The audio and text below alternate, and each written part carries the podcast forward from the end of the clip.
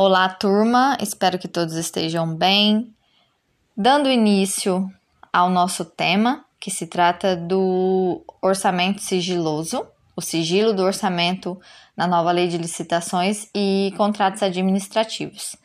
Antes de entrar na nova lei de licitações, gostaria de salientar um pouco sobre o RDC, que é o regime diferenciado de contratação esse RDC ele foi instituído no ordenamento jurídico brasileiro pela medida provisória número 527 e convertido na Lei 12.462 de 2011. Ele foi instituído sob a justificativa de garantir celeridade às contratações necessárias ao atendimento das exigências de infraestrutura para a realização no Brasil da Copa das Confederações da FIFA 2013 e da Copa do Mundo FIFA de 2014 e dos Jogos Olímpicos e Paralímpicos de 2016. Apesar de inicialmente justificado na necessidade de garantir a realização dos eventos esportivos, foi instituído em verdade um novo estatuto sobre licitações públicas essa constatação, ela pode ser observada no tratamento de temas, em sua maioria não relacionados com as necessidades específicas das contratações para os referidos eventos esportivos, e confirmada com a ampliação posterior e progressiva do novo regime para áreas estratégicas do governo. O RDC ele é aplicável, além das hipóteses inicialmente previstas, também para contratações necessárias à realização das ações integrantes do Programa de Aceleração do Crescimento das Obras e Serviços de Engenharia no setor dos sistemas públicos, de ensino e de pesquisa, ciência e tecnologia, bem também como no âmbito do Sistema Único de Saúde e da Segurança Pública. Esse regime ele introduziu uma série de novidades em face do modelo legal da Lei 8666 de 93 é, visando ampliar a eficiência das contratações públicas. Dentre as principais trazidas pelo RDC, o ponto mais polêmico, e ao menos sob a perspectiva da mídia e dos agentes políticos, era a previsão do sigilo do orçamento estimado para a contratação, até o encerramento do procedimento licitatório. Atualmente, a lei do RDC, a lei 2462, ela prevê que o orçamento previamente estimado para a contratação será tornado público apenas e imediatamente após o encerramento da licitação, como versa em seu artigo 6 mas ressalva que, se não constar do, do instrumento convocatório a informação, possuirá caráter sigiloso e será disponibilizada estrita e permanentemente aos órgãos de controle externo e interno, como está em seu artigo 6, parágrafo 3. Já a lei das estatais, a lei 13.303, ela adotou o sigilo do orçamento como regra e, e, facultou a estatal, mediante justificação, na fase de conferir publicidade ao valor estimado do objeto da licitação, sem prejuízo da divulgação do detalhamento dos quantitativos e das demais informações necessárias para a elaboração das propostas, como versa em seu artigo 34. Então, a lei ela ressalvou o quê? Que a publicidade do orçamento estimado ela é obrigatória quando o critério de julgamento for o maior desconto, como está em seu artigo 34, parágrafo 1 Mas, em abril de 2021, foi sancionado a nova lei de licitação, a Lei 14.133 de 2021 que veio para substituir a Lei 8666 de 93 e o RDC, e também a Lei do Pregão. A nova lei, ela tem como objetivo proporcionar uma maior agilidade e eficiência nas execuções dos contratos e também uma maior transparência para as licitações. A nova lei, ela incorporou o regime geral de licitações e contratos diversos institutos já previstos na lei do pregão, na lei do RDC e na lei das estatais. Foi o que ocorreu com o orçamento sigiloso. Por exemplo, o artigo 18, ele disciplinou a fase preparatória do processo licitatório e previu que o planejamento da contratação deve abordar as considerações técnicas, mercadológicas e de gestão que podem interferir na contratação, incluindo o orçamento estimado com as composições dos preços utilizados para sua formação, conforme está em seu inciso 4. A nova lei, ela autorizou então, mediante justificativa, o sigilo do orçamento estimado, em seu artigo 24, mas ressalvou que o sigilo ele não prevalecerá para os órgãos de controle interno e externo, como versa seu artigo 24, inciso 1. A divulgação do orçamento ela deve conter, após a fase de julgamento das propostas, em seu artigo 24, inciso 2, contudo, o detalhamento dos quantitativos e das demais informações necessárias à elaboração das propostas devem ser divulgadas.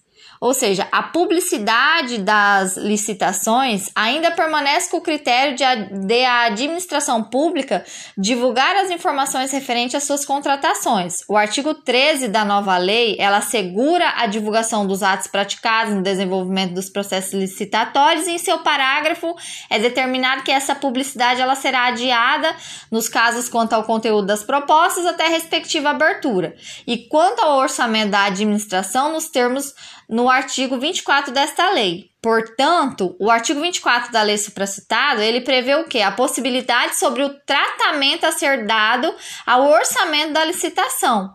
Surge a necessidade de uma justificativa para que o orçamento estimado para a contratação possa ser de caráter sigiloso, o orçamento será tornado público apenas e imediatamente após a fase de julgamento de propostas, sem o prejuízo da divulgação, do detalhamento, dos quantitativos e das demais informações fundamentais para a formação das propostas. Sendo que nesse caso, o sigilo ele não deve prevalecer para os órgãos de controle interno e externo.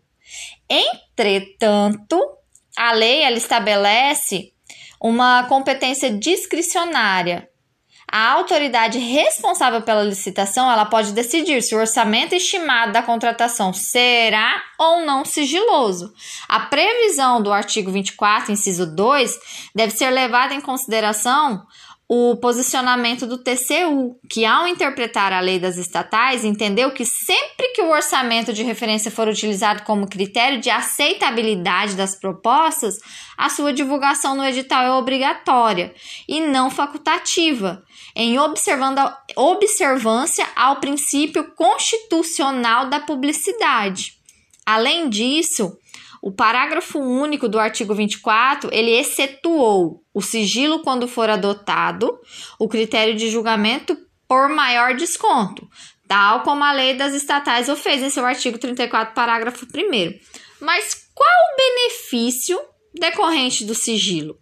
Por um lado, o sigilo do orçamento, ele pode ser importante ferramenta para a administração.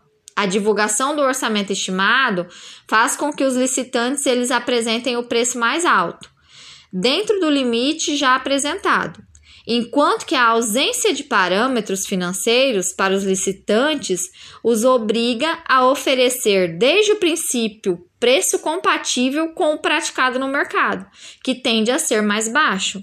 De outro lado, o sigilo ele pode ser problemático mas qual o problema da inexecuibilidade da proposta? O artigo 58, em seu parágrafo 4 da nova lei, prevê que nos casos de obras e serviços de engenharia serão consideradas inexequíveis as propostas cujos valores forem inferiores a 75% do valor orçado pela administração. Assim, haverá uma presunção de inexequibilidade, inclusive quando o orçamento estimado for sigiloso, já que a lei não faz qualquer ressalva quanto a isso. Marçal Justin Filho, ele entende que a conjunção dessas previsões cria um magnífico incentivo à corrupção. Quem souber o valor orçado pela administração formulará a proposta vencedora. E qual a inviabilidade da exigência de patrimônio líquido quando o orçamento é sigiloso?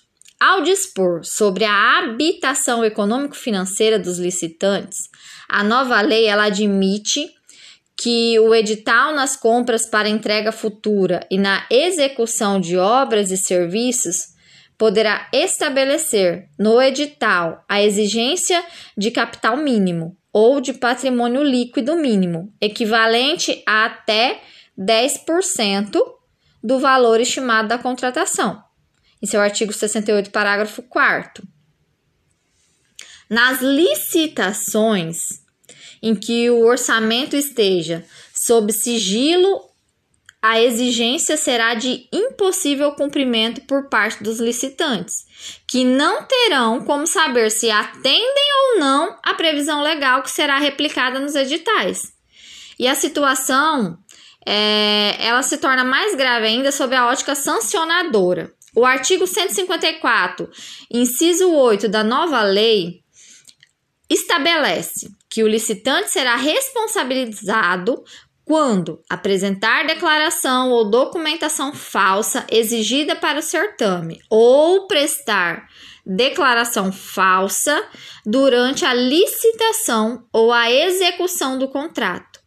A nova lei estabeleceu que será aplicada a sanção gravíssima de declaração de inidoneidade para licitar ou contratar, caso o licitante ele preste uma declaração falsa exigida no certame, como está no artigo 155, inciso 4, parágrafo 5 Diversas licitações, elas exigem dos licitantes a prestação de declaração de atendimento aos requisitos de habitação do edital.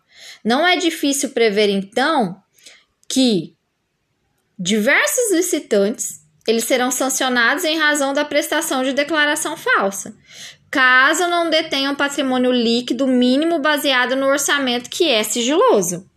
A situação em si, então, se torna é, uma como uma consequência o afastamento de licitantes, com a restrição indevida da competitividade.